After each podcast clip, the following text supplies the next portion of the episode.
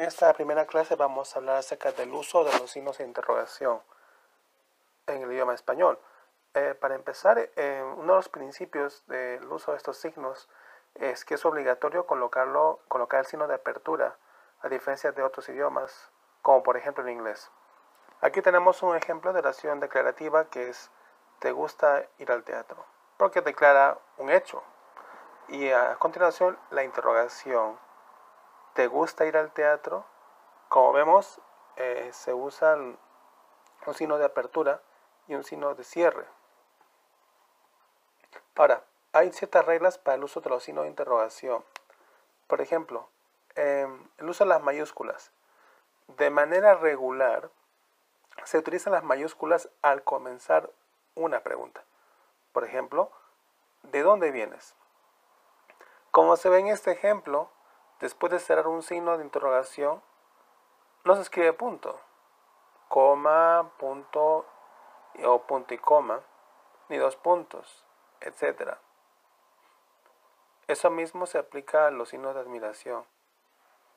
Sin embargo, hay ciertas excepciones en las reglas para el uso de los signos de interrogación.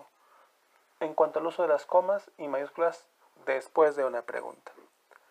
El uso de las comas después del cierre de un signo de interrogación se puede aplicar en el caso de dos o más preguntas, pero que son parte de un mismo enunciado. Ejemplo. ¿En qué país naciste? ¿En qué ciudad? En este ejemplo también hay otra excepción. Al inicio de la segunda pregunta se emplea la minúscula en vez de la mayúscula, porque es parte de un mismo enunciado. En cuanto al uso de las comas y mayúsculas, las interrogaciones.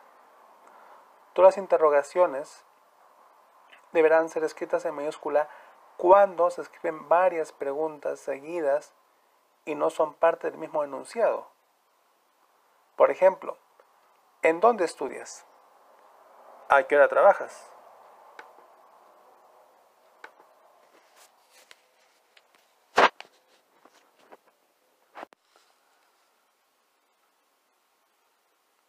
Esta primera clase vamos a hablar acerca del uso de los signos de interrogación en el idioma español. Eh, para empezar, eh, uno de los principios del uso de estos signos es que es obligatorio colocarlo, colocar el signo de apertura, a diferencia de otros